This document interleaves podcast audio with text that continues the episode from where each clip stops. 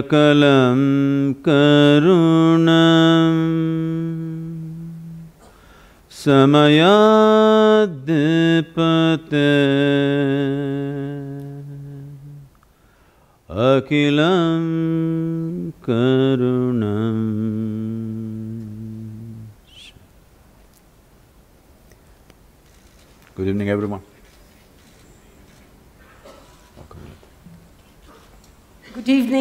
namaskar, and a very warm welcome to all of us here.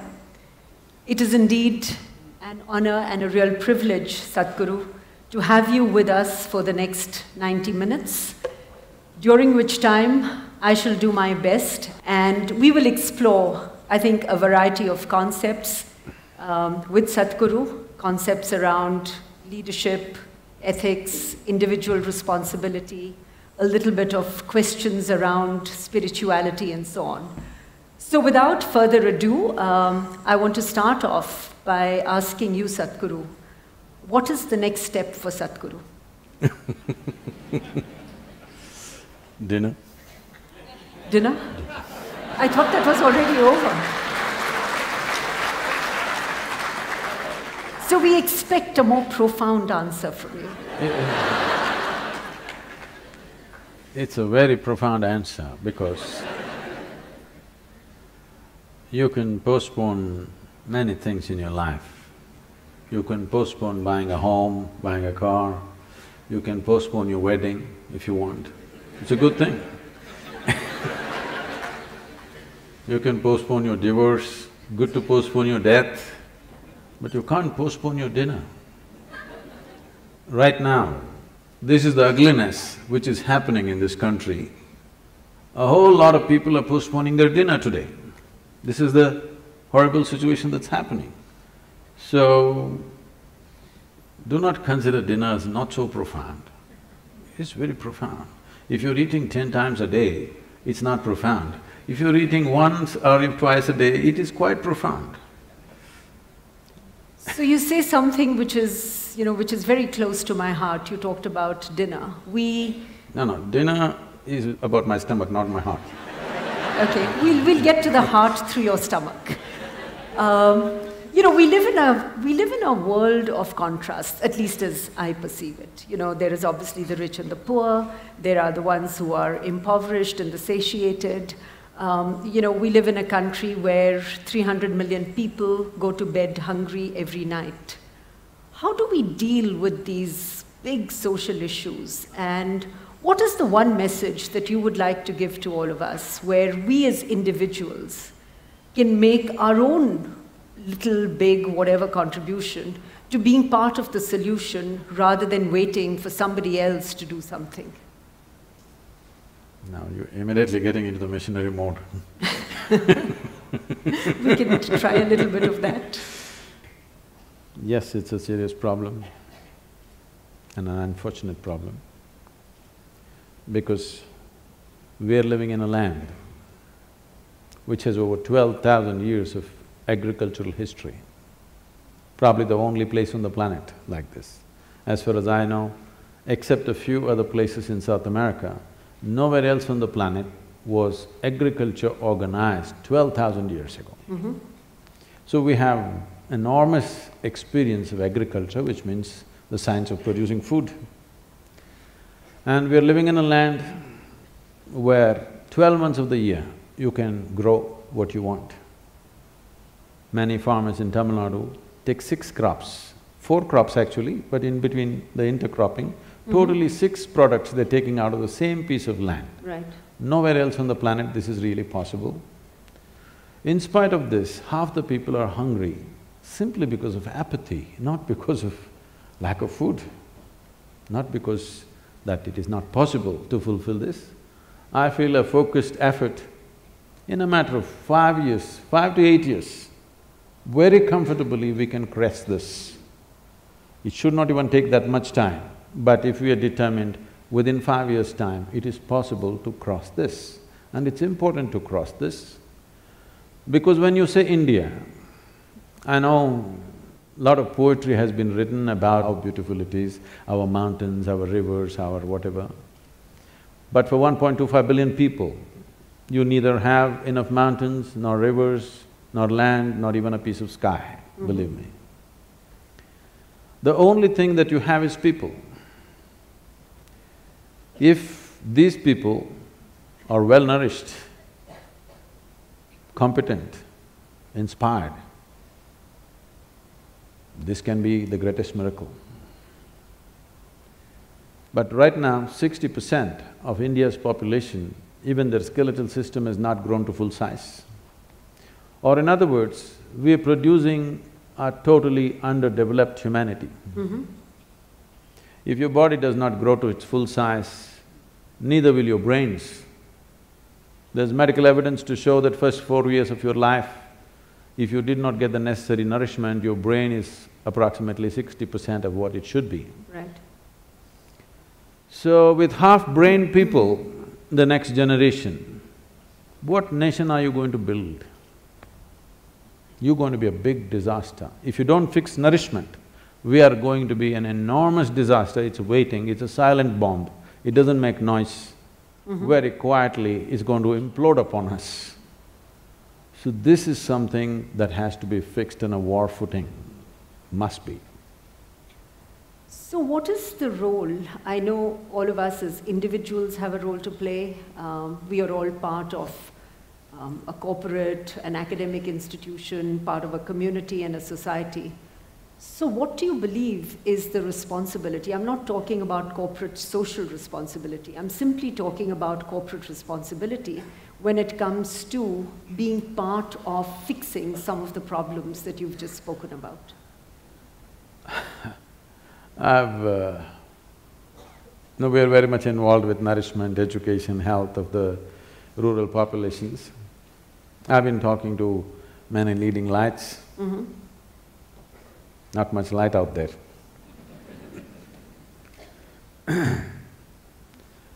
Whenever I speak to a lot of people, not all of them, many of them, if I tell them, you know, we're planting 114 million trees, you could do something, they'll say… they'll tell me a very passionate story, how uh, his wife or his mother has a trust where she planted 108 trees mm -hmm.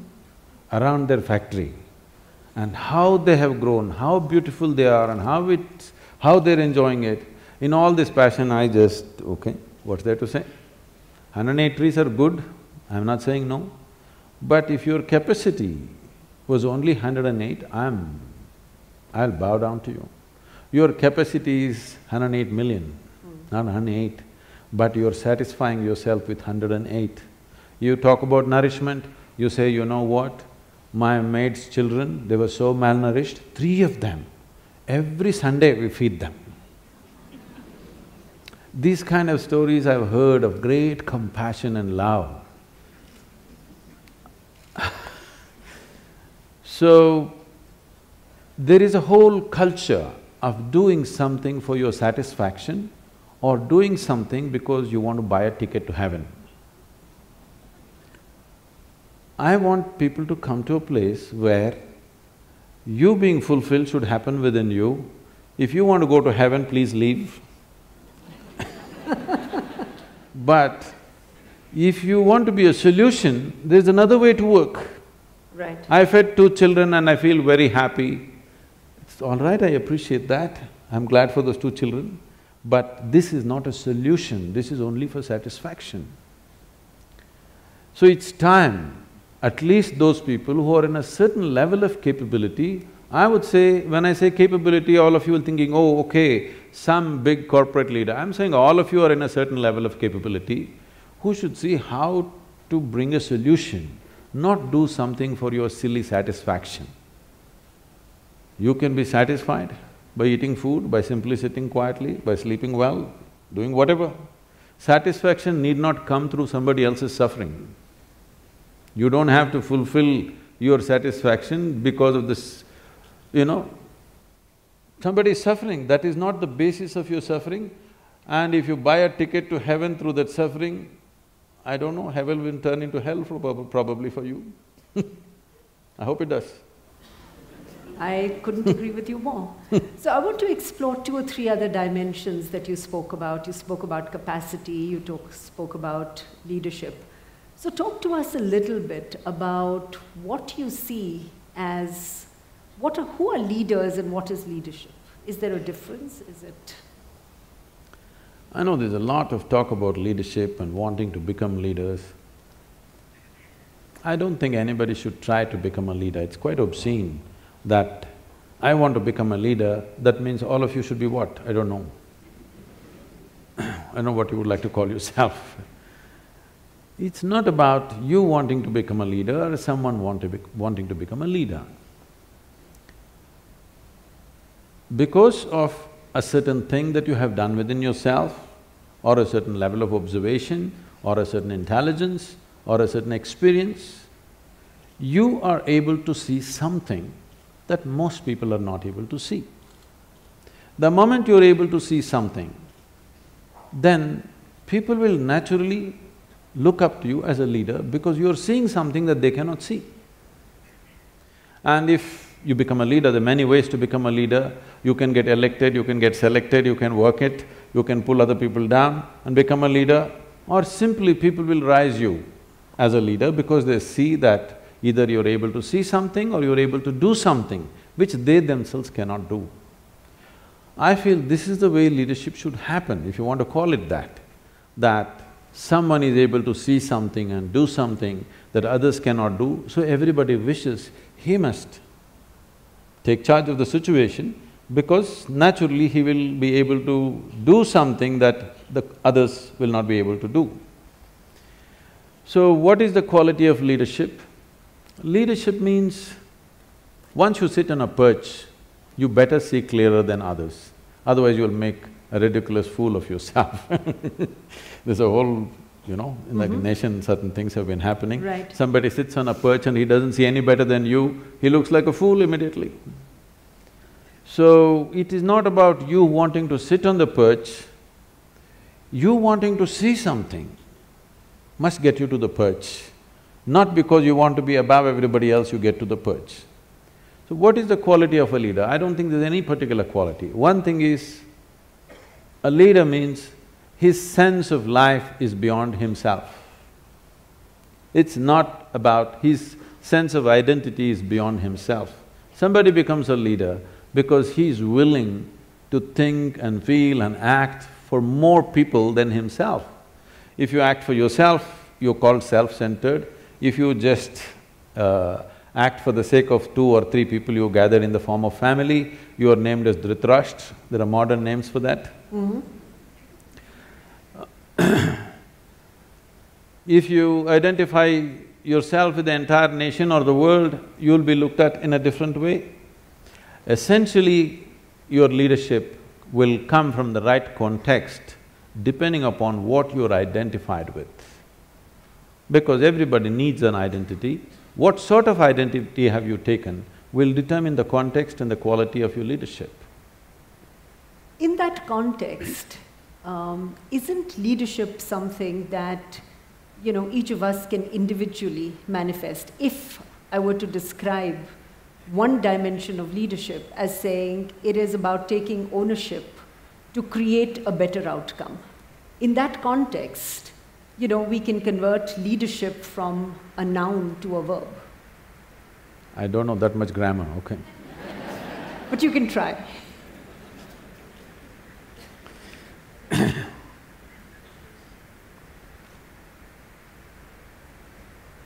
See, whatever we do, every human activity, the purpose of an activity is to produce something.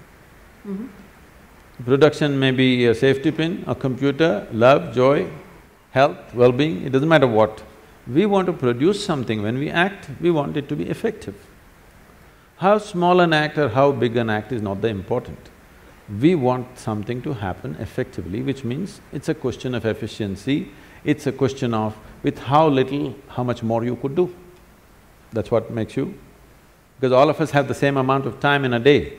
People always tell me, Sadhguru, you had such a long day. I said, unfortunately, there's no long day, God, you know, they give me only twenty-four hours. I would like to bargain for more, but it's not happening.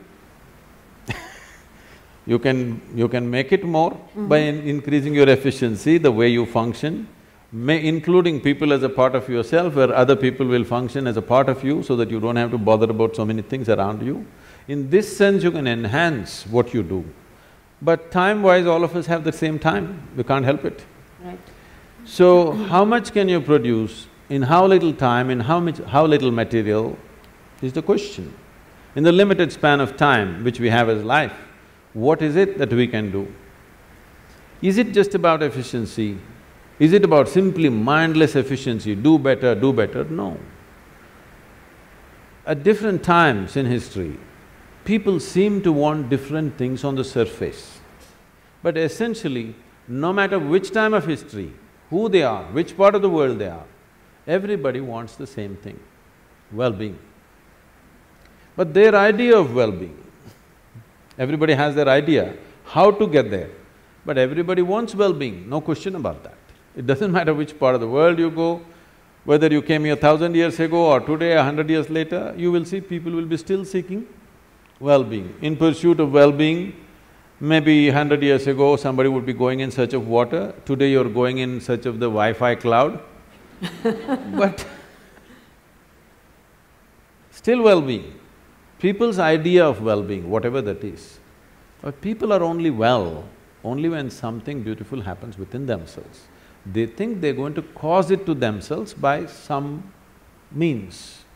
But people have been happy before the Wi-Fi came, people have been happy before the automobile came, people have been happy before all the luxuries we are enjoying today appeared. So what I'm saying is, well-being, if you're in pursuit of well-being, essentially, it is about what happens within the human being. What happens within the human being in the name of so many things, I don't want to name all the things. In the name of so many things, what we call as family, society, and another world which we call as corporate world all these things we created, these are all different names or different mechanisms that we believe will bring well-being to us. Somebody built a family, somebody built a corporation, both in pursuit of well-being, isn't it? Mm -hmm. I must tell you this. The first time I was at Davos of many years ago, yeah. they were almost resentful. Why… what is a mystic doing an economic summit I… and uh, a particular CEO who was running, was in charge of uh, a top computer manufacturing company, three months later they got sold out to the Chinese. we can guess who they were So he was very resentful, what are you doing here? Then I told him, see, what's your business? He said, I do computers. So see whether you manufacture a computer or a safety pin or in between anything. Fundamentally, this is about human well-being. The basic business is human well-being. You may do it through your computer, somebody will produce safety pin, somebody will produce a cloth, somebody will produce something else. It doesn't matter what you're doing, the the fundamental business is human well-being and that's my business too. And that's why I'm here.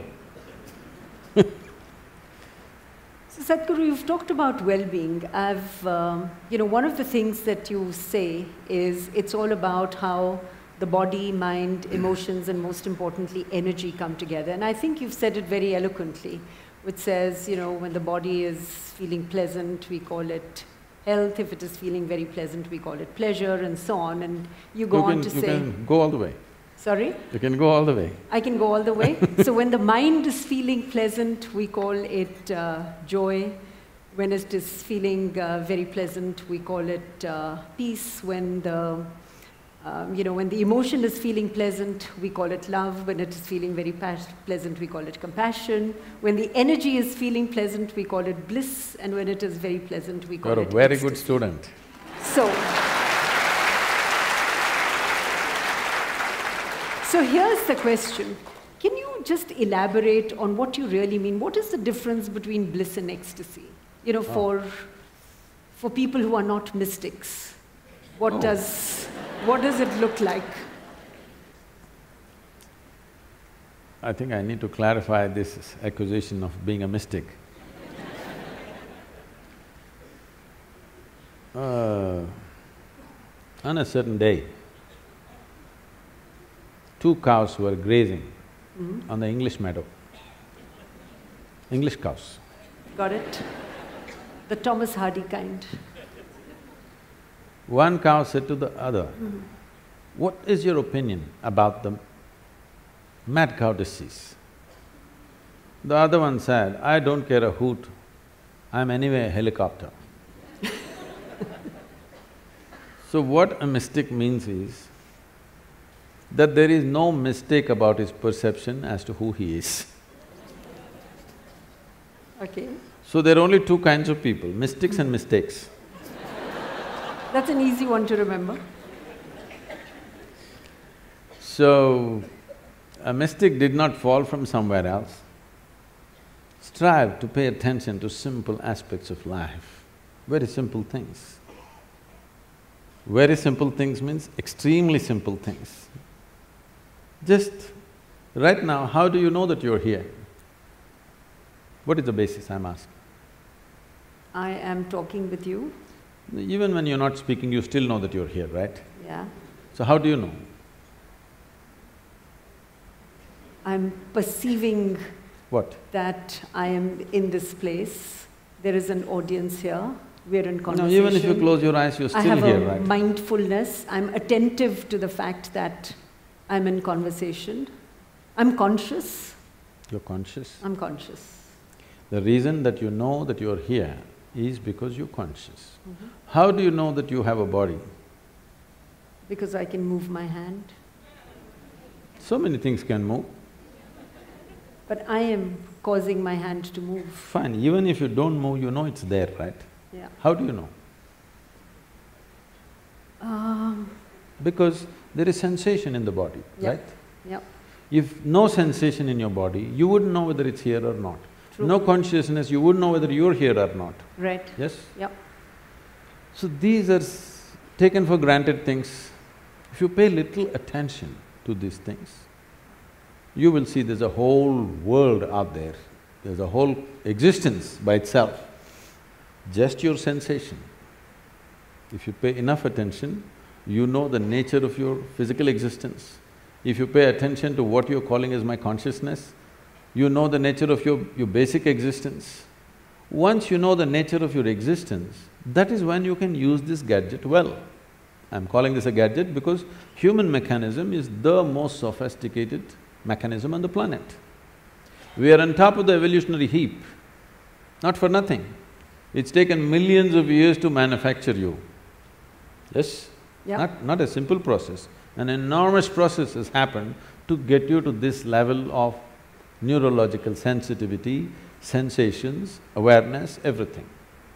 So these are the keys of your existence. But everybody is reading a book or they're looking into… they're looking at the cosmos through their iPhone. Nobody's paying attention to this because this is the basis of your existence. Only if you know this, you can employ this to its fullest capability. Even if you take your uh, cell phone, the more you know about it, the better you can use it, isn't it? Right. The same with this. So what this whole unnecessarily mm, exaggerated, exaggeration is not the word, unnecessarily uh, decorated thing about self-realization means is, you know more about this or you know everything that's worth knowing about this. That means you can use this whichever way you want. If you want to sit still here for the rest of your life, you can sit. If you want to jump out and be active, you can do. If you want to do this and that together, you can do. Whatever you want, you can do because you know the mechanism fully, in its entirety, not just the physicality of it, but its entirety.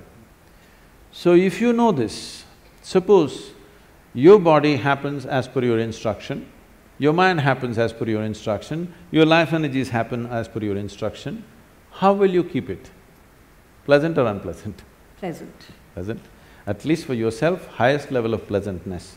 What you want for your neighbor may be debatable, but what you want for yourself is clear.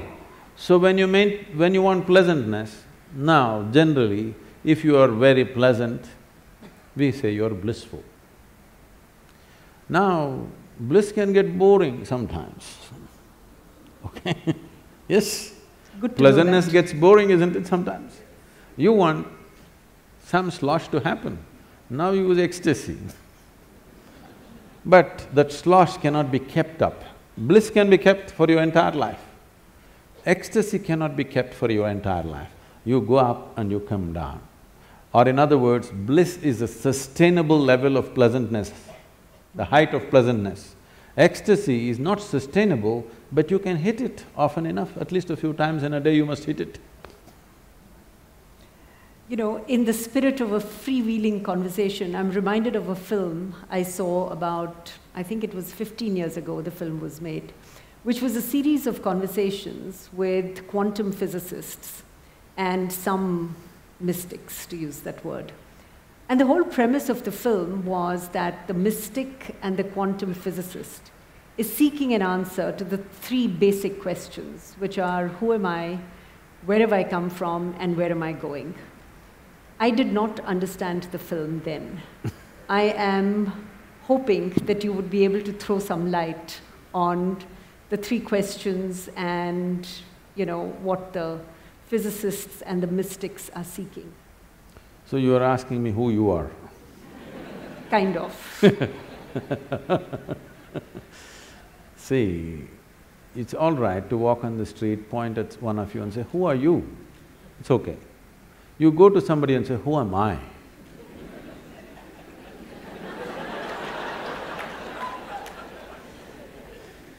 This happened in the Cincinnati airport. People had lined up to check in at the check-in counter. One mm-hmm. man came briskly, jumped the line, went straight to the counter and thrust his ticket. The lady at the counter said, Sir, there is a line, please. She said, No, no, I'm in a hurry. Well, she said, everybody's in a hurry, you're all getting on the same plane, so please stand in the line. Then he raised his voice, do you know who I am? She looked at him, promptly picked up the microphone and said, there is a man here who does not know who he is, can somebody help him?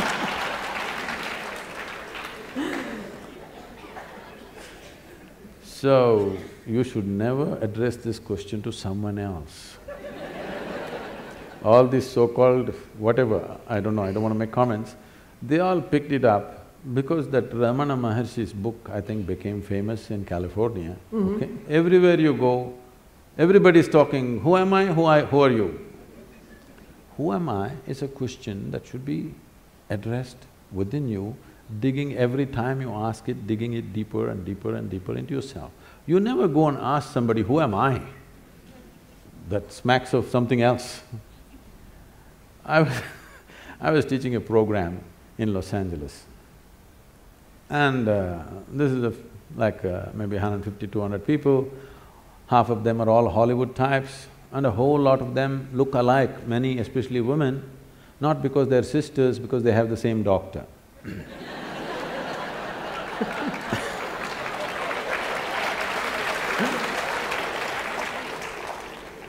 And uh, I'm teaching them an extremely simple process that they need to do every day, which is just twenty-one minutes, extremely simple. Just that. They're saying, Sadhguru, you're teaching us all these things. Uh, but Ramana Maharshi said, you don't have to do anything. Oh, Ramana came all this way from Tiruvannamalai. I said, yes, he is absolutely correct. You don't have to do anything. And he did nothing. He simply sat in one place like this, fourteen years. Rats came and bit into his thighs, festering wounds, worms came out of it, but he did nothing, simply sat. Said, you people are made like this, if a mosquito bites you, you'll call 911. You don't talk about doing nothing Ramana talks about doing nothing, leave that, that's not your business. You are made like this, you don't talk about doing nothing. Ramana talked about, who am I, who am I? You never utter this to anybody. Don't ever go on, please all of you. don't go somewhere and ask them, someone, who am I? You can ask them, who are you? so, who am I is not even a question that you need to articulate. When I just said, the more you know about it, the better you can exist here.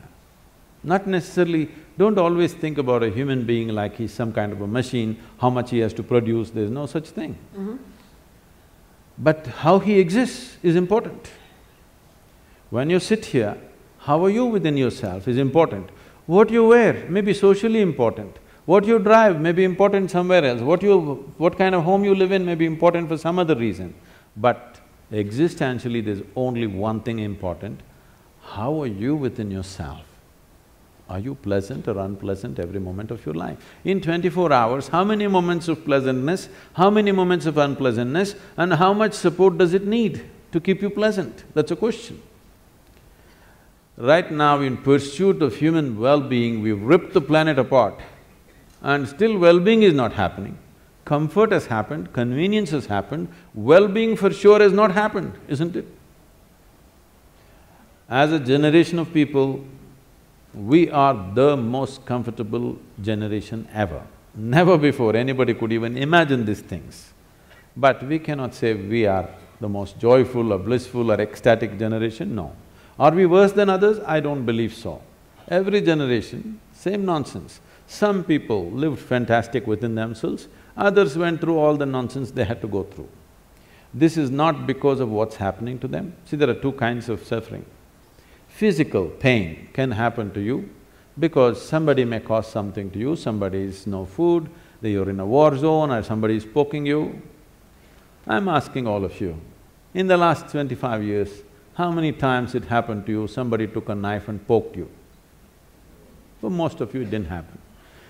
Maybe when you're in, in your school, somebody poked you with a pin at the most, or you were not even worth that, nobody poked you.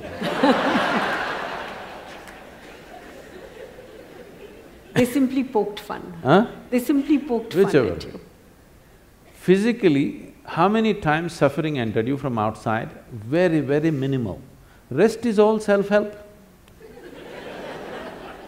you know, in Tamil Nadu, the government has a scheme, Namaka Name. Nave, it means. That means people are on self-help, busy, causing suffering to themselves daily. Sit, stand, whatever happens. See, you will see people, most of them are driving their dream machines on Bangalore streets, all right? How many are driving joyfully? If we… if the traffic light takes ten more seconds, they're freaking in their dream machine. Is it not a blessing? That you bought this dream machine after working for whatever number of years, why don't you… The traffic is making sure you stay in your dream machine for a little longer, what's your problem?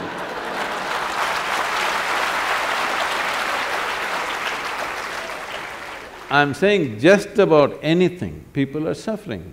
So suffering is not happening because of something else, it's simply because people do not know how to manage their body, their mind, their energies, their emotion, nothing because no attention has been paid. No attention to the nature of who you are has not been paid. So who you are, who am I, question is internally… entirely internalized question, never to be uttered, never to be written down. Unfortunately, somebody printed it and the whole world is talking, who am I, who am I? you… Oh, this is okay if you are an inpatient. If you're an inpatient in NIMHANS, you ask, who am I? That's allowed. That's allowed. If you're out on the street, you are not allowed to ask, who am I? you get me?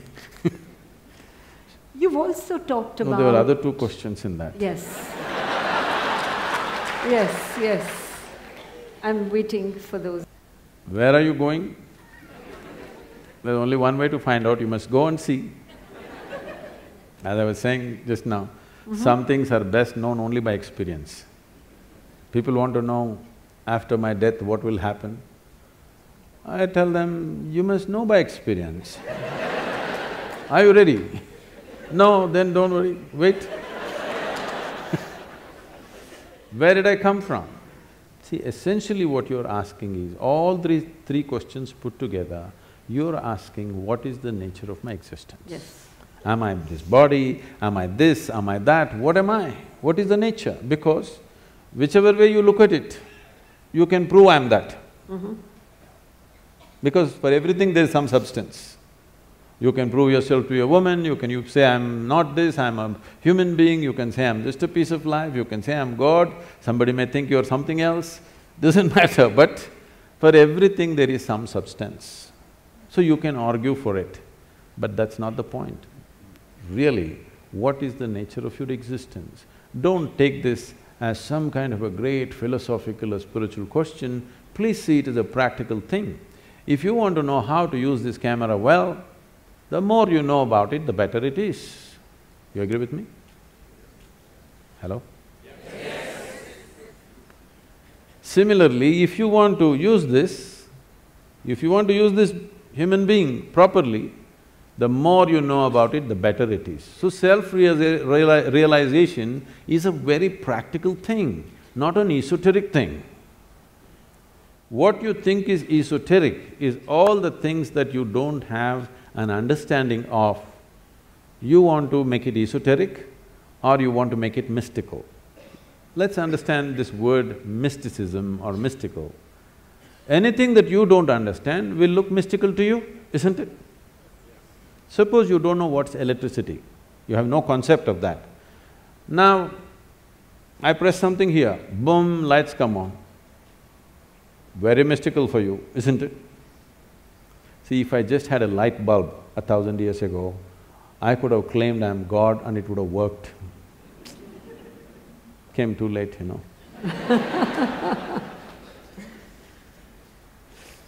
so, the more you know about it, the better you will live. This is not something that you seek at the end of your life. This should be the first step of your life, if you value your life. Yes? Yeah. Knowing this should be the first step of your life.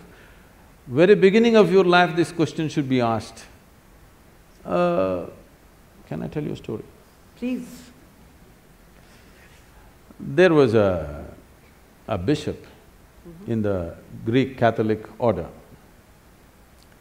The Greek Orthodox Church believes they are the only real Christians, others are not really Christians. They think they are the only pure Christians, others are not really that. They have their own pope in Istanbul. Mm-hmm. So, it became a very small group over a period of time for whatever reasons. So, being on the Silk Route, many fantastic stories from India are wafting across the Bosphorus and these stories are going on about the mystics and the yogis and the magic of India, which the Indians have not seen and everybody else has seen. so he always wanted to go to India.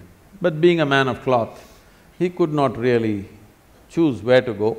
After sixty years of age, when he, when he semi-retired, he got an opportunity and he came to southern India.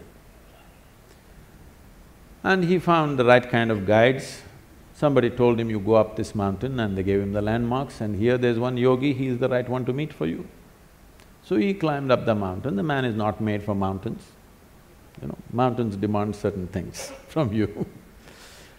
so he went up and as they had said, there was a yogi sitting in front of a cave, blissed out. He went and he had heard that if you see an Indian yogi, you have to prostrate. But for that also, you need some phys fitness. This is a part of the Indian thing because that's the only exercise most Indians do. so whatever you see, you just bow down. But now they've learned A shortcut there yes, too. the idea is to touch the floor. Every time, every time you keep doing it through the day, it's a good exercise, you don't have to spend extra time for exercise. so he struggled and uh, scraping himself and sat up. All this commotion, the yogi opened his eyes and smiled. So the bishop asked, can I ask you a question? The yogi said, by all means. The bishop asked, what is life? This is after sixty.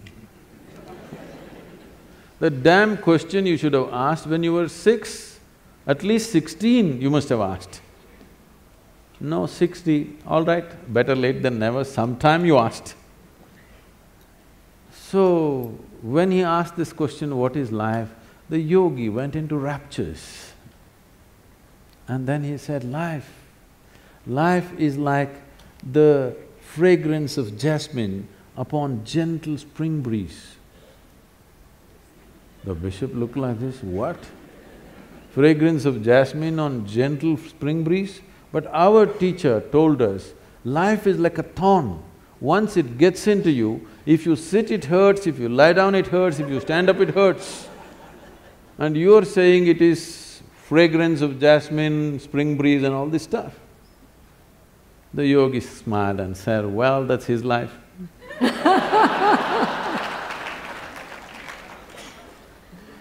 So, we have never paid attention to the most important dimension of who you are. Mhm. And you do not know life any other way than the way it happens within you, Right, yes? right. You are the only doorway to the existence for yourself. You can only experience through this mechanism and no other way. Yep. If you don't know this, what the hell are you doing here? And just because you know this, people label you as a mystic, as this, is that, and many people mispronounce it as a mistake, you know. So one of the other things that you've talked about is, um, you know, the mind, what, and these are my words or what I've understood of what you've said, you know, what the mind believes, the heart follows.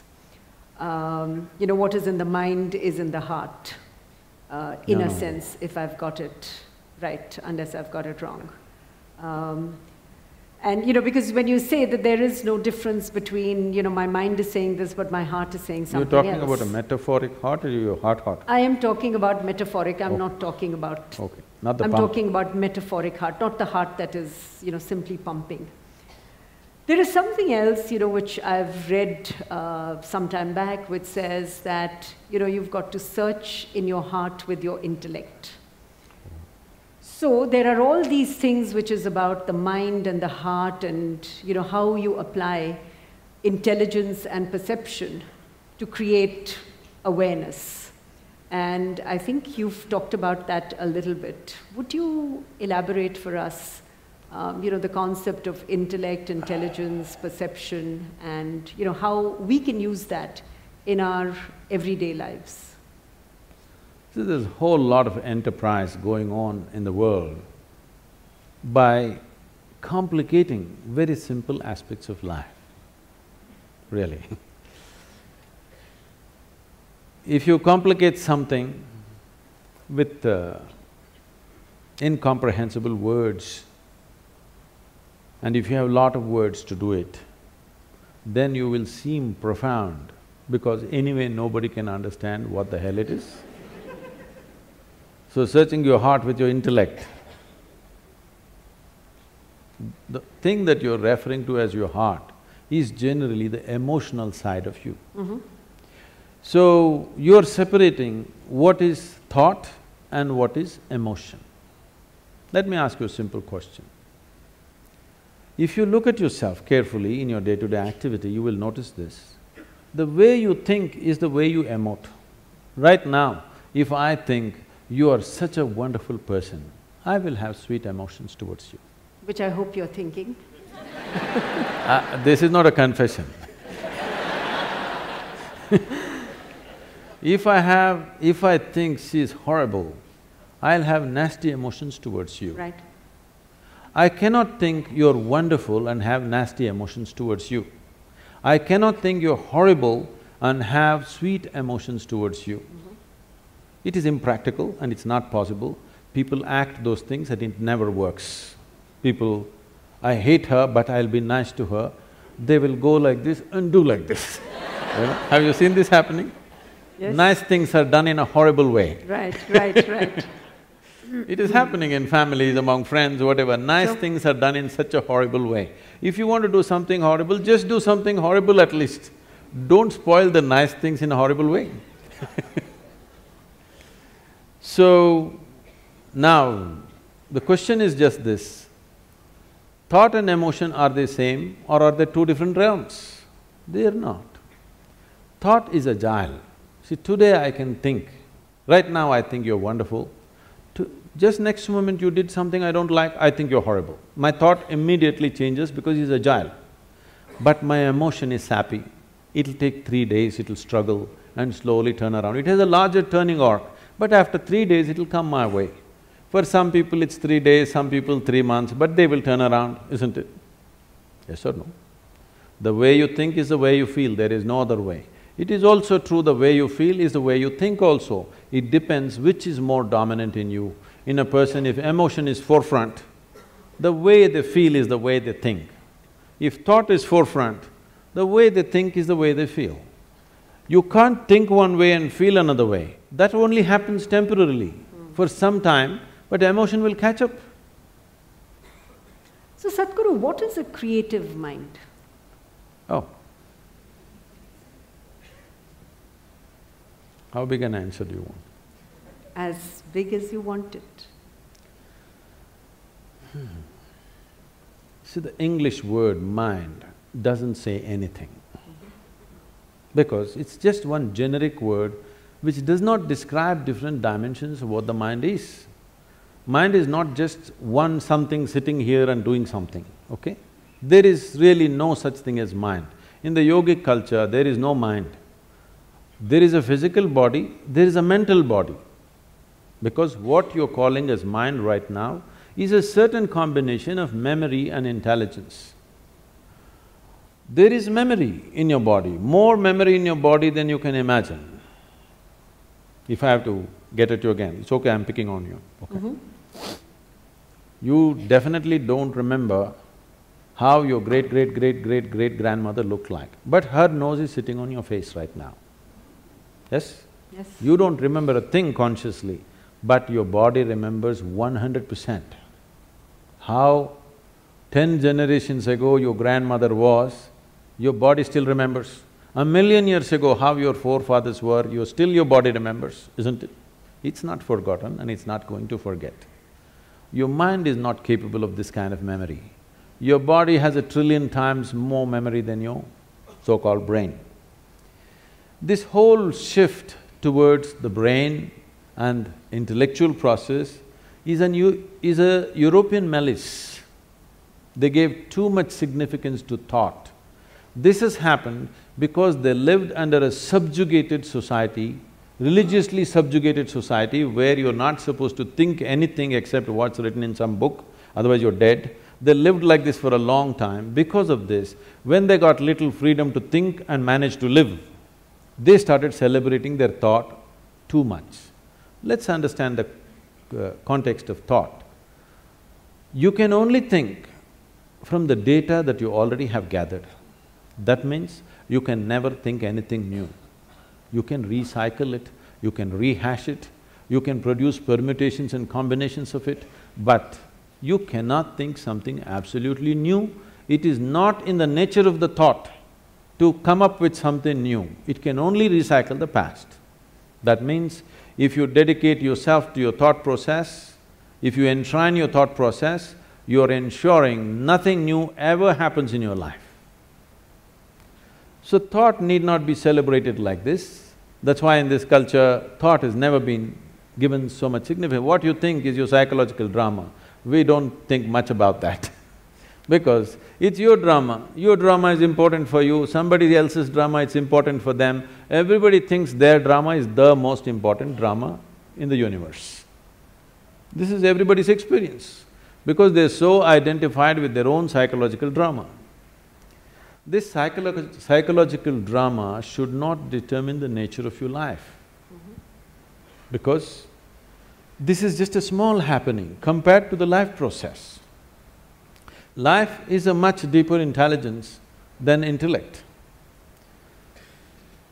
we can look at… the yogic system looks at the mind as sixteen parts. Those sixteen parts are further broken and they're taken up to eighty-four thousand parts.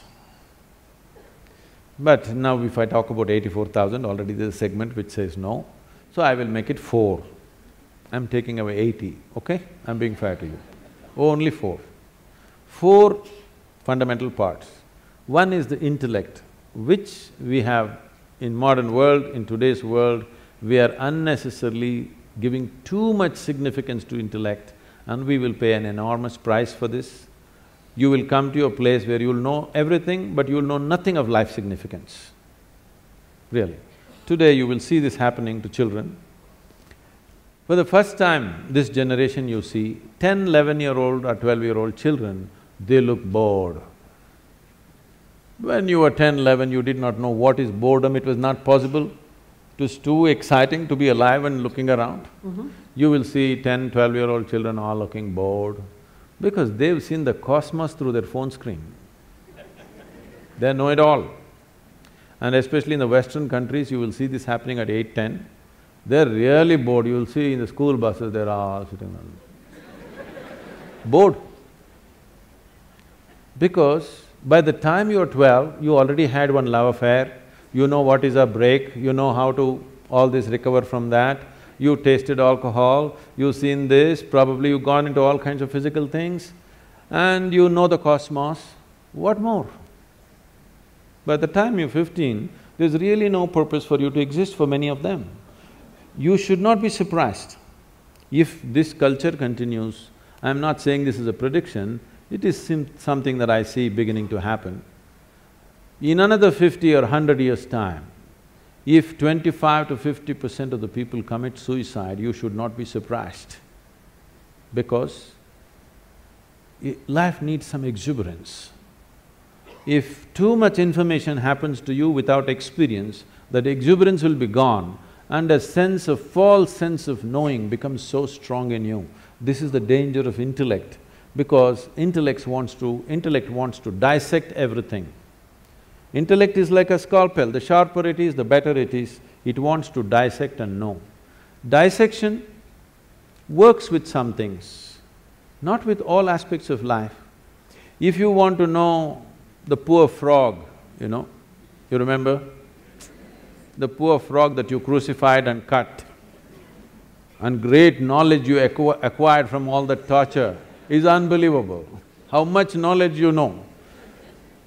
For the torture that that frog went through, how much knowledge you have acquired is quite unbelievable. All that you got to know. Now you got interest, suddenly you got interested, the mother that you had ignored, you want to know your mother today. Please get yourself a sharp knife, start the dissection. You may know everything about her liver, kidney, heart, but you won't have a mother left, that's all. So life cannot be known by breaking it up. You can know physical things by breaking it up. You cannot know life by breaking it into pieces. But this is the nature of the intellect.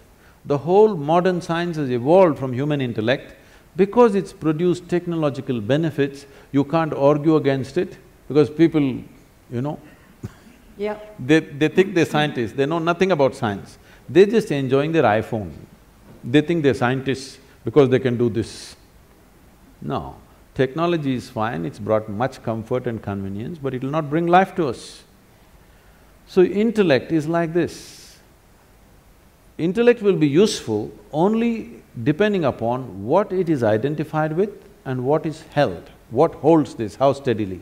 So the next dimension of the mind, the first one is called as buddhi, which is the intellect, the second one is called as ahankara, Ahankara does not mean ego, this, that, it means the identity.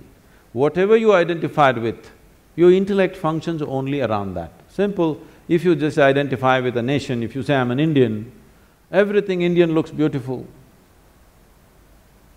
If you cross the border and you say you're something else, all that looks beautiful. So whatever you identified with, it's only with that the intellect functions. So ahankara is the identity. How consciously and how steadily your ahankara has been created will determine the effectiveness of your intellect. Just because it's sharp, it does not mean it'll be effective because sharp intellect or a sharp knife can cause any amount of damage to you. If you have a sharp knife and you don't have a steady hand, you will cut yourself all over the place. That's all that's happening. Human suffering is just this, you don't know how to hold this intellect in your hand properly. Every day you're cutting yourself. So all suffering is on self-help because your own mind causing this to you all the time. No matter what happens, people suffer, whichever way they suffer, because they don't know how to hold this intellect. If you had the mind of an earthworm, you would be quite peaceful. Yes? You're trying to do it in so many ways to reduce the sharpness of the intellect by drink, by drug, by overeating, by doing all kinds of things somehow to take away the sharpness because the damn thing hurts. It hurts not because that's its nature, it hurts because you do not know how to hold it. The next dimension of the mind is called as manas, which is a huge volume of memory. It is not here or there, entire body carries memory. So, manomaya kosha, this is called, a huge sack of memory. This memory is in various stacks, we'll not go into all these details considering some people have said a clear no. They don't want to have a mind, I'm sorry, they don't want to know anything about the mind So the fourth dimension of the mind is called as chitta. Chitta means it's pure intelligence. It is unsullied by memory. It has no trace of any kind of memory, it's just pure intelligence. If you touch this, then you have access to what you're referring to as the source of creation because all kinds of things might have been fed to you, God is this, God is love, God is compassion, God is kind, whatever… whatever. Somebody come, stand on the edge of this stage, say all the prayer you want to say and fall. Let me see whether compassion happens to you or a cracked bone happens to you. I would like to check, all right? All these things have been made up because whatever somebody is deprived of, they will attribute that quality to their idea of God. Your ideas of God have come only because you do not know what… how this whole creation happened. Because you don't have an answer, you made it up because you're a human being, you said a big human being is sitting up there.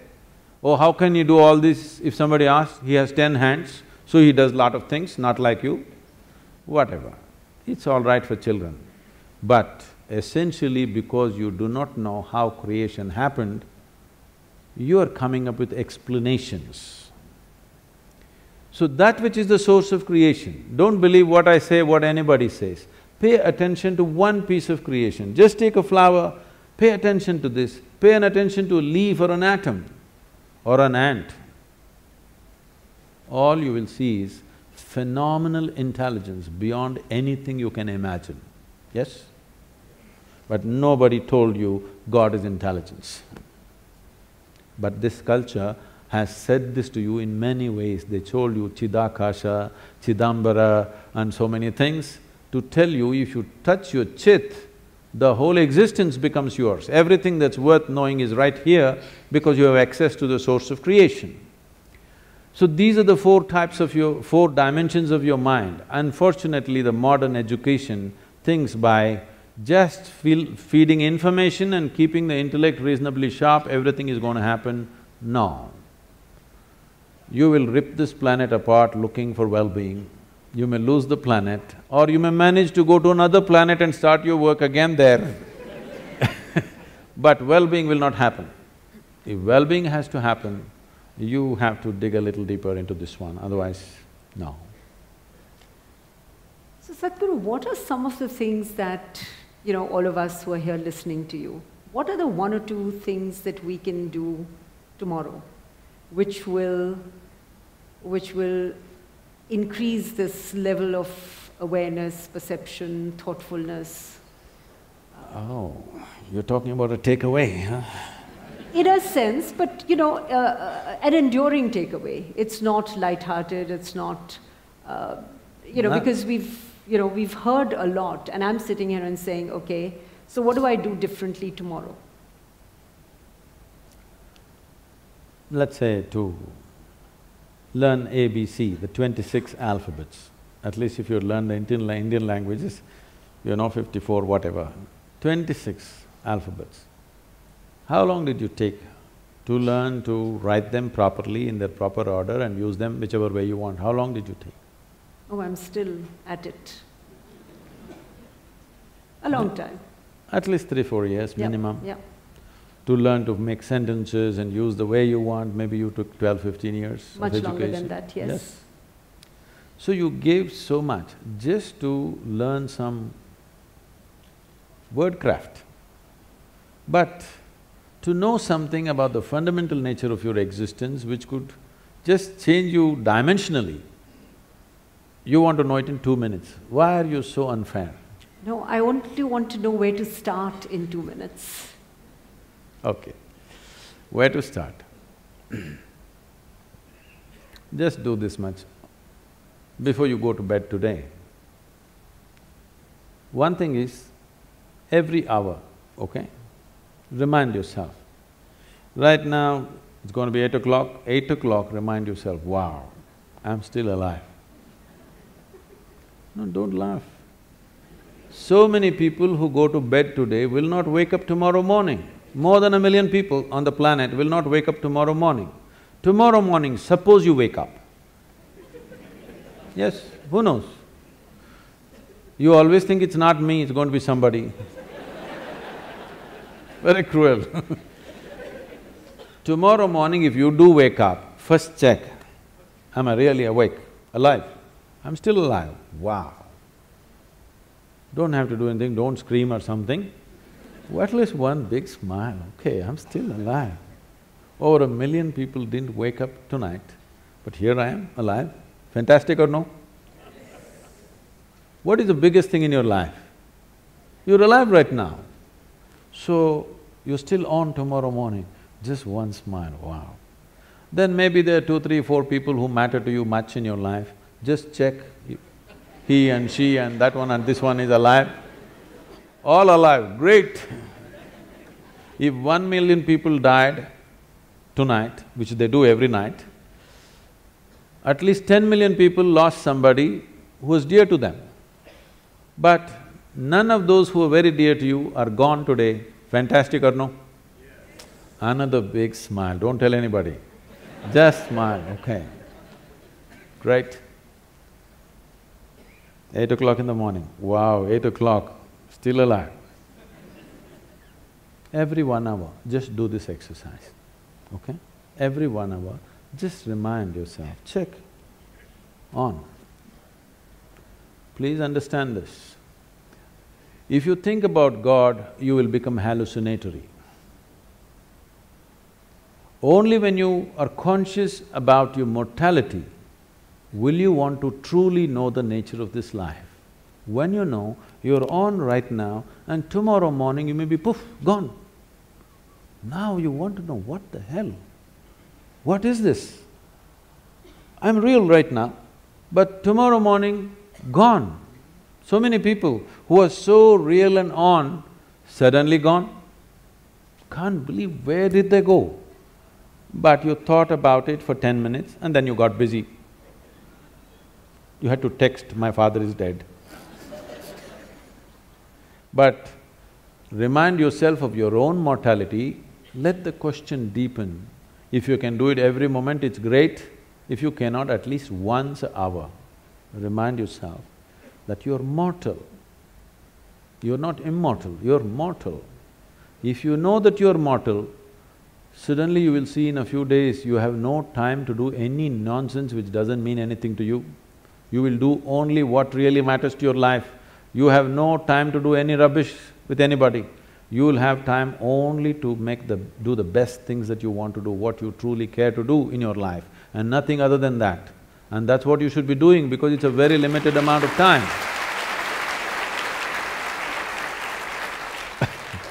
I want you to know, it's a very brief life. That is if you're a joyful person. If you're a miserable person, of course it's a long life. So you if you're joyful, if you live for hundred years, it's gone too quickly. If you're miserable, what a long life you will live, you know. So it's a very brief life. You should not be doing anything other than what truly matters to you, isn't it? Yes or no? Yes. But you're doing so much nonsense which doesn't mean anything to you simply because you think you're immortal. Otherwise, people are saying, no, I will live up to eighty, maybe hundred, so I will do this at seventy, I will… I will smile at my neighbor when I was seventy-five, you know, when all my work is done. When all the property issues are settled, after that I'll smile at him. There is no such guarantee. Has anybody here come with a guarantee card for two days? No, you could be dead tomorrow morning. I'm not wishing that, I bless you with a long life, but it's possible, right? Every day it's happening to a million people means, can't it be you and me tomorrow morning, I'm asking? Yes or no? If you are conscious of your mortality, becoming aware will naturally happen because the significance of being alive will blossom. Uh, you used all kinds of words which are straight from the American coast, mindfulness, awareness, mental alertness. No, you need to separate these things being mentally alert will help you to survive better. If I'm mentally alert, I can drive better, I can do my work better, I can do something else better. It's survival. Right. Awareness is not about survival. When I first asked you the question, how do you know that you're here? You went around and then you said, I'm conscious. Only because you're aware, you're alive. Your awareness is aliveness, your aliveness is awareness. The question is only about how alive. Lot of people think if they're fifty percent alive, it's pretty good. Yes, you can survive fifty percent, but you need to understand, if we want to torture somebody, if you want to torture somebody, what would you do? You'll kill them? Suppose you got, got employment in hell, let's say. You are given the job of torturing people. What will you do? Kill them? Hello? No. No. Keep them half alive.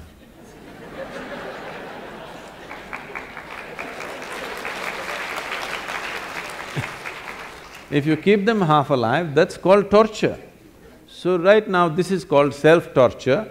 Maybe you're preparing for employment elsewhere Because right from the age of two or three, people, your parents are asking you, what will you become, what will you become, what… Well, I'm born as a human being, I'm supposed to strive to become a human being. See, every life on this planet whether it is a bird, if it's a worm, insect, bird, animal, tree, whatever, every one of them is strive, striving to become a full-fledged life and that's all. A worm is trying to be a full-fledged worm, a tree is trying to be a full-fledged tree. That's all a human being also, to become a full-fledged human being. No, no, what will you become means what kind of job will you get from the age of three? this madness has come because of this whatever the last century of poverty in the country, people are so deprived and they think if they don't have a job, they won't eat anything. You know, it comes from a certain poverty consciousness, we must mm -hmm. pass it, that generation is past. Right now, if you have a few brain cells working, you can make a living. Yes? You don't have to be qualified for anything. If you have a few brain cells working in your head, you can make a living, that's not an issue anymore. There was a time it was like that, it's no more like that. It's time we leave that, it's not about what you will become, how you will be. What will be the experience of your life? Will it become the peak experience or is it just a mediocre nonsense? This is the question. Because once you have come as a human being, whatever happens, it's not enough, something more needs to happen, yes or no? You may think you're doing different things. The man who goes to the temple, the man who goes to the bar, the man who goes to work, the man who goes to conquer the world, every one of them is just seeking a larger slice of life. Some people go to the mall, some people go to the PDS, just like that. Some people think it, it comes free in the temple, so they go there, somebody else go to conquer the world, somebody go shopping. What is it that you're trying to do? Just trying to have a larger slice of life. But it doesn't matter, if you gather the whole world around you, you will not have a larger slice. Your larger slice will happen only if your ability to perceive is enhanced. If your ability to experience is not enlarged, then you can have everything around you, still your experience is the same. Modern life is just that. No other generation had the things that we are having around us. Most homes are looking like a warehouse. because they're shopping trips, they don't know where to keep it, everything is falling all over the people, there's no place for the people, full of things. But does it bring well-being or happiness or anything? No. You cannot determine the experience of what's happening within you from outside. It has to happen from within. And it is how enlarged your experience is is how big your life is, not about socially how big people think you are. That may work socially a few things for you, but it, do, it doesn't work in terms of life. So when we say awareness, we are talking about the essential ingredient of life because only because you're aware, you're alive, isn't it so? Yes? Now the question is, how alive? If we have to use an analogy, right now this light is uh, you know, blinding me. now, if you reduce the voltage, it'll be like this, it'll light up only that much. But they want it to light up everything, so they turned up the voltage. So if you turn down the voltage, you'll see only this much, if you turn it up, you'll see that much, if you really turn it up, you'll see the entire hall. Awareness is the same thing. Because you're conscious or you're aware, you know something. Mm -hmm. If you become little more aware, you will know something more. If you know little more aware, something more. All these words are connected.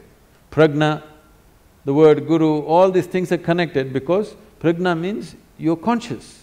Because you're conscious, depending upon the intensity of your consciousness, accordingly your vision of everything around you is enhanced.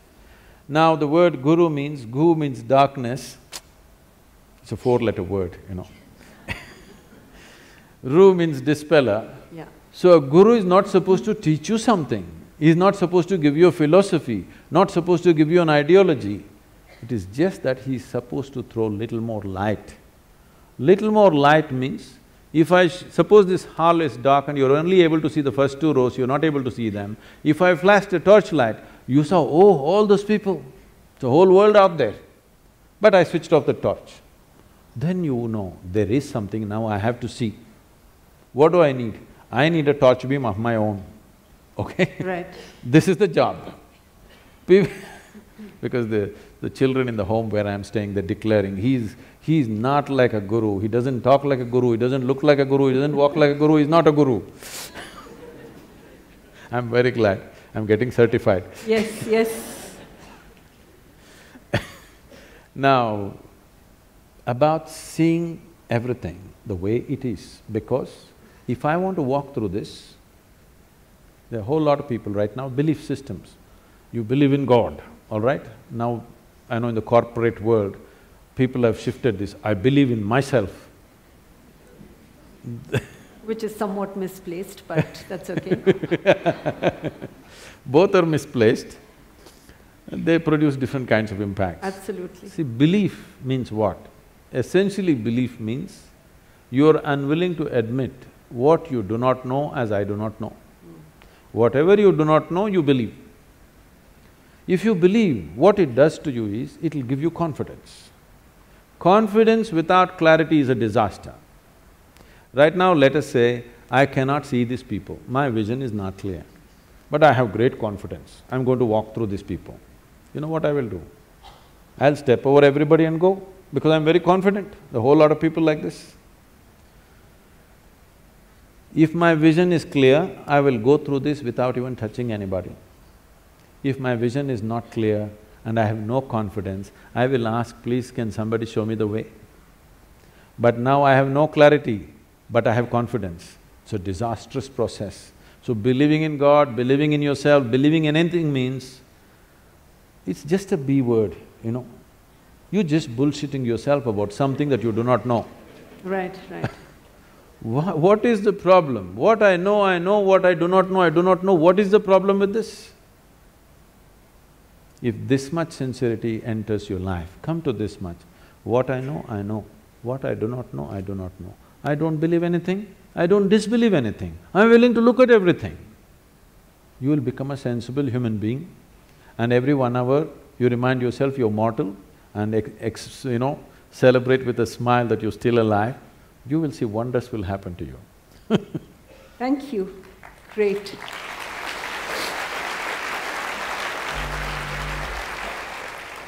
So even a Wait, wait. free-flowing… It's eight o'clock. No, no, no, no, no, we have more time, we have more time. I was just No, going to say… I'm not saying that, it's eight o'clock, you're still alive, wow! We are all alive. That's the collective celebration. okay, so even a free flowing conversation is limited by time.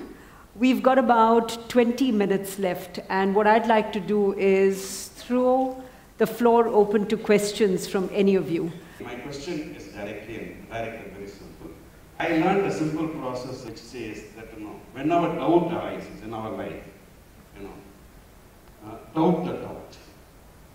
And whenever trust arises, trust the trust. So that helped me a lot in terms of my. So your question would be? My question is yes, now, yes. uh, the ultimate, next, next step we are saying, the ultimate is the final step. I would like to ask is dissolution, or what we call moksha. That is one area which, you know, I don't know how to take a, you know, step forward. I don't know whether I, my question is clear. You want to dissolve? Okay. That is, that is the ultimate, you know, process. You need a barrel of sulfuric acid. Please sit down. Okay, can we Uh, have… No, we'll answer that question. Yeah. Should we take one or two other questions, if you're okay with that? But you won't get this kind of a Okay, question. we won't get this. All right. All right. The reason why the so-called spiritual process has fallen upon ridicule in the world is, well, there may be few entrepreneurs who do their own things, leave them. I'm not going into that. But the reason why spiritual process has become ridiculous on the planet is because people try to do the highest things on the street side without the necessary committed atmosphere, without the necessary focus, simply talk about mukti, moksha, you know. In the previous generation, everybody talked about mukti, moksha just about anywhere, sitting, standing. Whenever life became miserable, they want moksha. When it's going well, they forget about moksha. Their idea of moksha itself is convoluted. So this is important. With all due respect to everybody who has spoken about these things, maybe those things were spoken in a certain atmosphere to a certain individual towards a certain purpose. I think it's quite irresponsible, first of all, to print that in a book and just everybody reads it without knowing the context of what it is, without having gone, gone through the journey that person who asked that question is go, gone through. The question doesn't have depth. Answers, we can give any number, all you will do is you will pick up more words from today evening and it's not going to do anything. If you're serious about it, if you're really serious about it, if you're serious about your journey, leave all this, first of all, get rid of all the jargon, all the spiritual jargon. Just come to this much. How much of you is sense? How much of you is nonsense? Sit down, unprejudiced, just make an evaluation, just an accountant's job, okay? How much of you is, let me use the right appropriate word, sense and how much of you is nonsense? Every day, sieve it out, you will see it's not an easy job. And ask some of you, two friends of yours and two people who don't like you, also to assess you. You know, you need a outside opinion, isn't it? Second opinion is always good. You will see it's a great cleansing process. Instead of talking mukti, moksha, dissolution, sushupti, something else, something else, these are all words. Anybody can pick up Sanskrit words. What is the point? Let's take… All the scriptures, all the teachings, all the philosophies, all the great things that people have spoken about, all of them are worth nothing compared to a single existential step that you took inward. If you take one step, it is worth more than all the scriptures in the universe put together.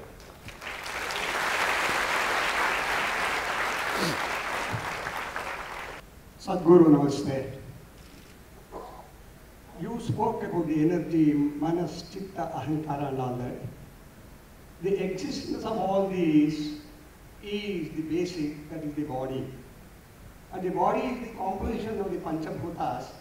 Each one has got his own energies. Would you kindly throw light on those five energies which is making us here, speaking, listening to you and all that, please?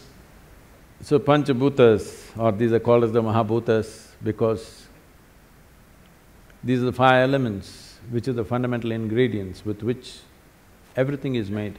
Your body is five elements, the world is five elements, the whole universe is five elements. So when Adiyogi was transmitting this knowing to the seven sages who are today known as the Saptarishis, they wanted to know what is the nature of this creation? Where does it begin? Where does it end? He was bored with them, you know. Students can bore you, teachers can bore you, but students can bore you. They don't understand that. He was just bored with them. He said, all your great cosmos that you're talking about, how big it is, where it begins, where it ends, I can roll it all up and pack it into a mustard seed. That's efficient packing, corporate, I think. Nano. Then they won't live there, but they said, what is the nature of this universe? Mm-hmm. By now he was too bored. He didn't want to waste his words, he simply said like, just five. You just have to know five, that's all. Not five million, just five.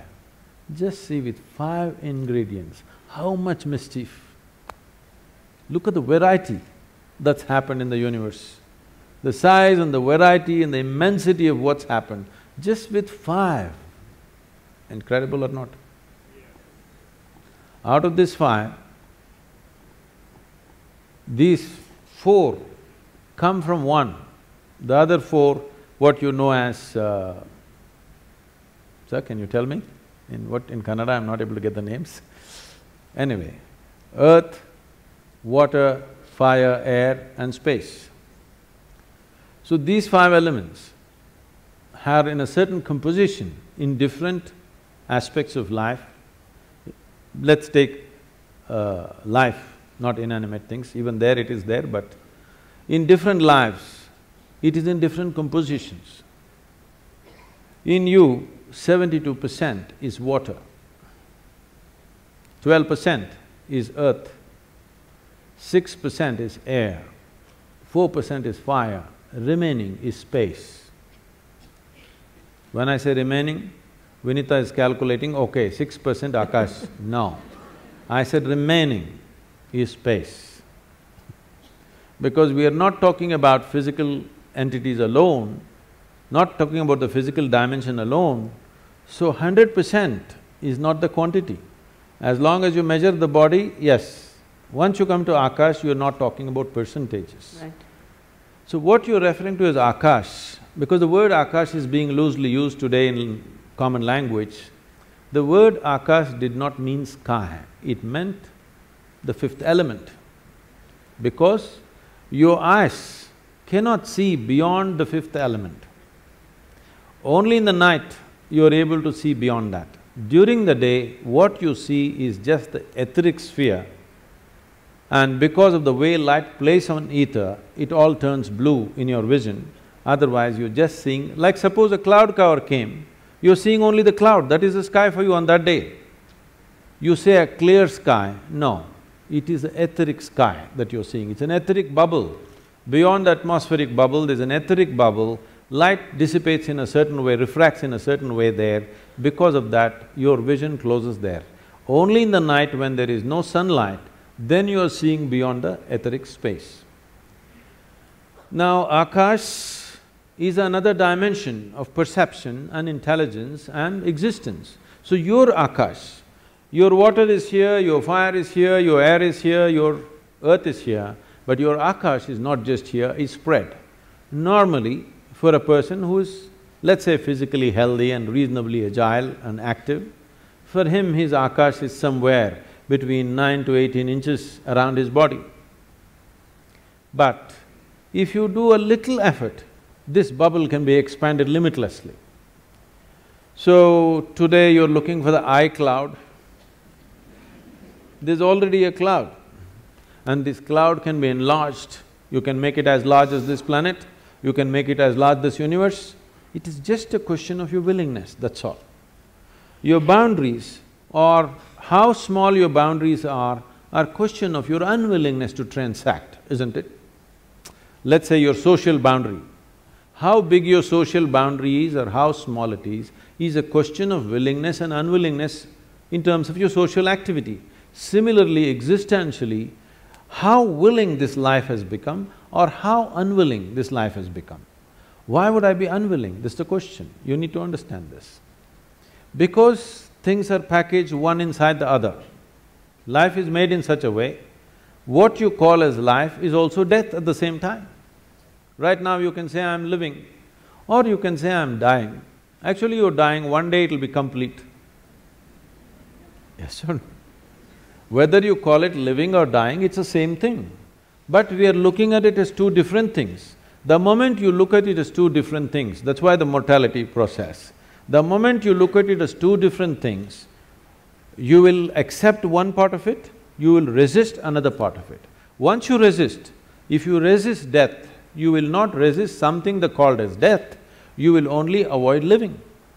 Right now, today, tomorrow morning you start the chant, I don't want to die, I don't want to die, I don't want to die, I don't want to die. All that will happen is you won't live.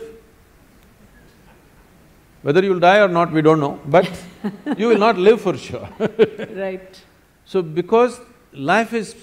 is inclusive, but intellect is exclusive, always it wants to cut and see what is life, what is death, there is no such thing. They are intermingled, both are happening at the same time. Because of this, Akash, if you are able to perceive your Akash consciously, suddenly your ability to know is just effortless. You can have the luxury of remaining uneducated and still be okay.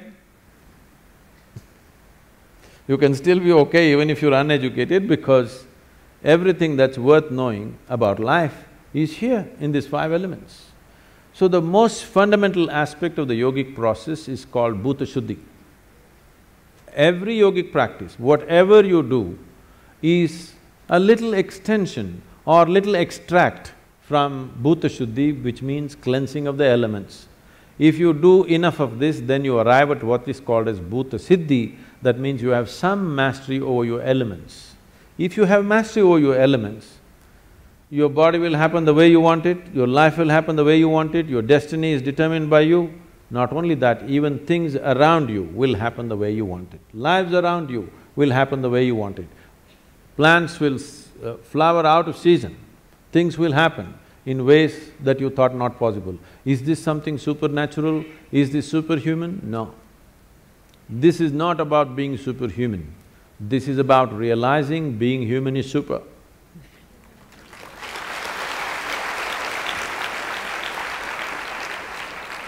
And the nature of the five elements, what they are, how they function, an enormous amount of study and science and experiential dimensions to it has been done in this land. Unfortunately, we are ignoring all that and trying to handle everything on the chemical level for health and well-being, which is a very, unfortunately, very, uh, very rudimentary way of handling life. When we see all this… this whole way of treating human beings with chemicals and stuff, has become relevant only because we are over overpopulated and too crowded and all this. If you were little more spread out, if you lived in your own land, if you lived in the jungle, you most probably did not get any infectious diseases, okay? Only for infectious diseases, chemical warfare is okay. But for chronic ailments, it's something that happening because you lost fundamental balance. One most fundamental thing is if one of the elements is not in tune, this will do horrible things to you. So one simple way is, in this culture they taught you, if you have to eat your food, first you bow down to it. You are not saying thank you to any god, okay? Please don't do this. If at all if you want to thank the… somebody, thank that poor farmer who doesn't eat what he grows and gives it to you. We are not thanking any gods, we are not looking up and saying thanks for the daily bread, whatever. We are just bowing down to the food because we know how you treat the food, accordingly it behaves within you. Today there is enormous amount of study which shows, for example, water. This water has enormous memory. If I just as much as look at it in a certain way, its molecular composition changes, not the chemical composition, but the molecular composition changes and it behaves differently. Lot of experimentation has happened about this and today they've come up with something called imploding water, where some of you might have experienced this. Suppose you went to your waterfall and the water that is falling with great force, if you touch the water, it feels silky. Have you ever noticed this? Yes? If it goes down two miles, and then touch it, it won't feel like that. Only there it feels silky because the water is imploding into itself. Now they've created imploding machines, you can implode the water and you feed this water to your plants. With ten percent of irrigation, you can get the same results simply because the water is imploded. These imploding machines which were made in UK, we are kind of getting them for the local farmers so that the water is imploded, with minimal water you can grow the same crops because just changing the molecular composition changes so much. We've always known this. This is why, why do you think people go to your temple and they're dying for the two drops of water? Because the water is supposed to have the memory of the divine, supposed to be in touch with the deity and there is supposed to be memory and you take it and it's supposed to work. If it… this whole science is managed properly, but today we don't know how it is in most of the places, but the possibility of changing the… how the water behaves within you just by treating it differently. Before drinking, just bow down to the water, don't see it as a commodity, it's not a commodity. It is life-making ingredient. This is more important than your mother, father, your children, anybody, isn't it so? What is in this vessel right now? Please tell me, I want you to hear that. Yes. Yes, because if you don't drink it for one day, you will not want anybody. You want only this. No, we're, we're talking about the real thing. so, the five elements, if you learn to handle them properly, simple thing, whatever, the earth that you walk upon, air that you breathe, water that you drink, food that you eat, and the sky. Three times a day, consciously, just put your hands together, for these things. These are the life… life-making ingredients. Your life is made out of this. Just approach it differently. You will see your health situation, your sense of well-being, your stability, everything will be greatly enhanced. If you want to do proper practice of Bhuta Shuddhi, please come, we have elaborate systems of Bhuta Shuddhi. Probably nowhere else in the world right now, these kind of systems are offered, but they will need a certain amount of preparation and absolute dedication to pursue them. Uh, I have been uh, seeing your videos in YouTube. This is the first time that I'm seeing you live. So I have a basic questions which will help everyone here. Everyone talks about you know knowing ourselves and the first step is going inside and then the way to go inside is meditation. And when I uh, Please, uh, don't do, I never said such things. I don't know which everyone said those things. Okay, so then how do we go inside? That is the question. Inside what? You're already inside the hall. Inside what? Inside ourselves. Oh. okay, that is the truth of the first step of knowing answers for all the questions. If going inside is the answer, then how do we do that? First of all, you must understand what is inside, okay, and what is outside. If you do not understand what is inside and outside, then you will go to all the wrong places. Now, what is inside? Your body. accumulated over a period of time. Yes or no? Hello? No? What you accumulate can be yours, cannot be you. Is that much clear? Whatever it may be. What you accumulate can be yours, cannot be you. So this body is an accumulation. What you call as my mind, the whole content of the mind is accumulated depending upon what you're exposed to in your life. So your body is a heap of food, small or big. Your mind is a heap of impressions, again small or big. Between these two heaps, where the hell are you? So, inside, outside, leave these words because when it comes to language, there is only that much leeway. So within that, maybe different people are trying to use it in different ways. We don't know in what context they used. You put everybody into one bundle and said, all of you said this, I don't know who these all people are. Different people employed different methods around them, looking at the people around them, what was best suitable for the people around them, accordingly they would have worked most probably. If they're genuine, they would have worked with the people around them, not with concepts from somewhere. What… looking at an individual person, you will do something, what works for that person. What you do with this person may not work for another person, you will have to do something else with that person. But you're talking about a generic inward-outward. So first determine what is inward-outward. Everything is outward right now. The world is outside, body is also external material, Every, all the material in the mind also is external. So what is this inward you're talking about? Then you will immediately say, Atma, Paramatma, soul, this one. Now you're going into belief system. You don't know. You know you have a body, yes? Hello? Yes. Please check your neighbors. you know you have a body. You believe you have a mind. but to some extent you know. But rest is belief. Yes or no? Yes. I'm not questioning whether it's true or false, let's not go there at all. But it's belief, it's not yet in your experience. If you talk about something which is not yet in your experience, to put it bluntly, you're just a bloody liar. That's what it means.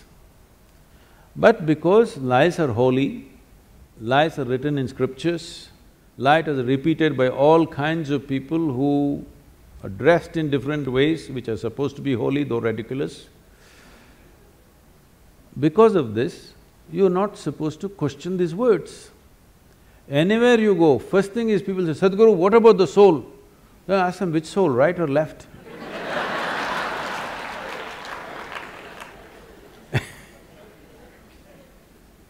So, let's not talk about something that is not in your experience. Right now, your body is in your experience to some extent, your mind is in your experience to some extent, rest you don't know.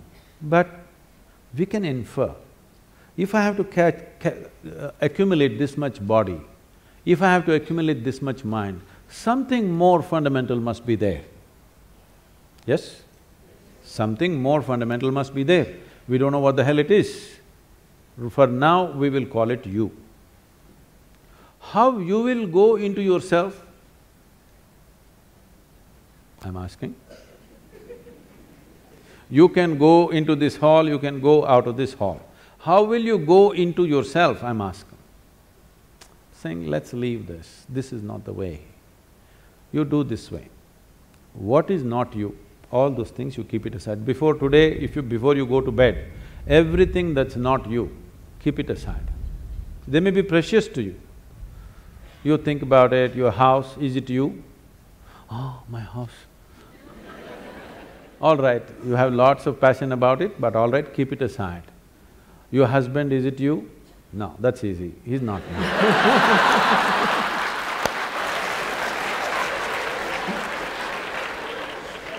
my children, are, is the… are they me? Oh, little difficulty, but no. They're not me.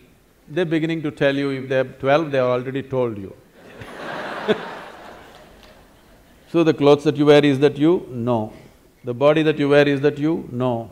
All these thoughts and emotion, is this you? No. Everything that's not you, keep it in one heap. Not physically, just do this mentally.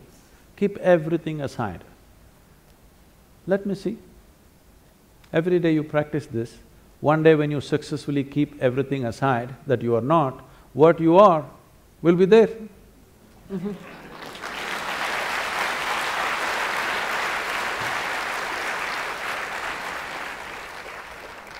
We have too many ideas about things that we have not seen. It's a big problem. Shankaran Pillai went to Britannia. Can you I? the story, yes. Shankaran Pillai went to Britannia Industries to find a job, to find a job. So they were looking for a really smart, far-seeing sales manager. So they asked him one question, which is further, Mumbai or moon? Shankaran Pillai thought. He said, Mumbai. He said, what? Mumbai is further than the moon? He said, yes. How? Well, I can see the moon, I can't see Mumbai.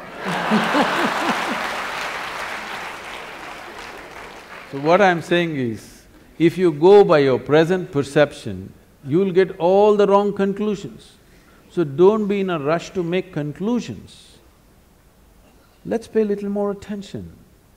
You are a worthwhile life which deserves some attention, isn't it? Don't seek other people's attention. Your own attention, doesn't this life deserve attention? Pay attention to this, enough attention, everything will be clear. Everything about you, you're asking me, if I tell you what you have, you have some more words.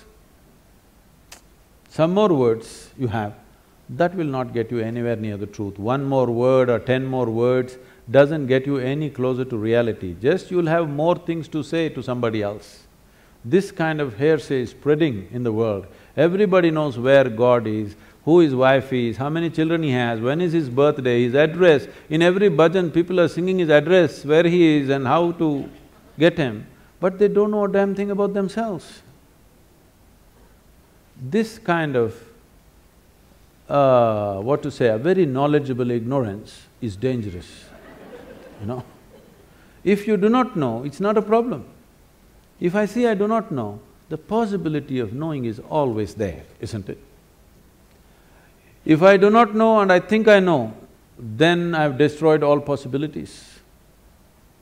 So, we have arrived at many things, we know, in every culture they know what is the nature of God, where He resides, how the ambience is there and the works, you know. You… everybody knows the geography of the heaven, isn't it, don't you? But you don't know a damn thing about yourself. It's time, it's time we paid attention because everything you know, you know it only the way it's projected in the firmament of your mind. You don't know anything any other way, yes or no?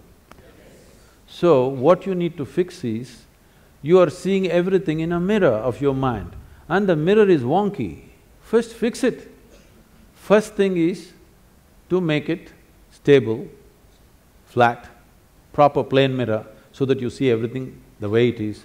Does a plane mirror show you everything the way it is? Everything reverse, you know. Then you will have to flip it, that'll take much more skill, most people can't flip a dosa. now, to flip the whole universe, the whole life that is reflecting in your mind, to flip it over without shattering it into pieces will take much more, but the first thing is to level out the mirror so that it shows you everything the way it is, not some other way.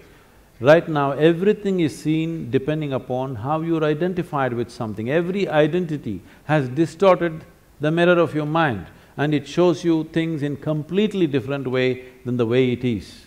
First thing is stop talking about things that you do not know. No soul, no Atman, no Paramatman, no God, no divine, no heaven. Talk about something that you know and then the longing to take the next step will become strong. Otherwise, when you know the geography of the heaven, what is the need to pay attention to anything? It's very dangerous. Thank you very much Thank you very much. Thank you. Thank you, Sadhguru. Take one more for you. Thank you. Thank you. Thank you.